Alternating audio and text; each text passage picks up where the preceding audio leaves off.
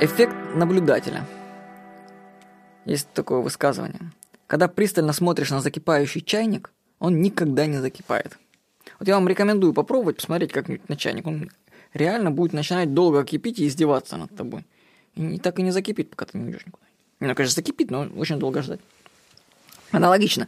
Если смотреть на человека в момент поиска им какой-либо потерянной вещи, то он начинает волноваться и не замечает того, что он ищет.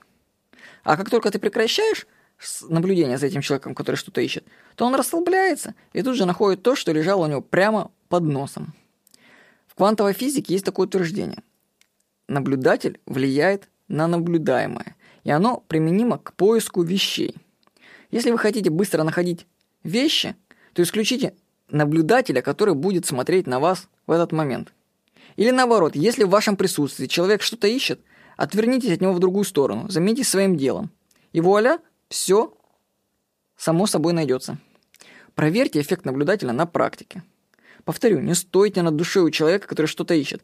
Переведите взгляд в другую сторону, уйдите в соседнюю комнату. Оставьте человека один на один со своим поиском, и все тут же найдется. Аналогично я вам рекомендую, что если что-то не работает у человека, что-то у него не получается в вашем присутствии, очень часто такое бывает.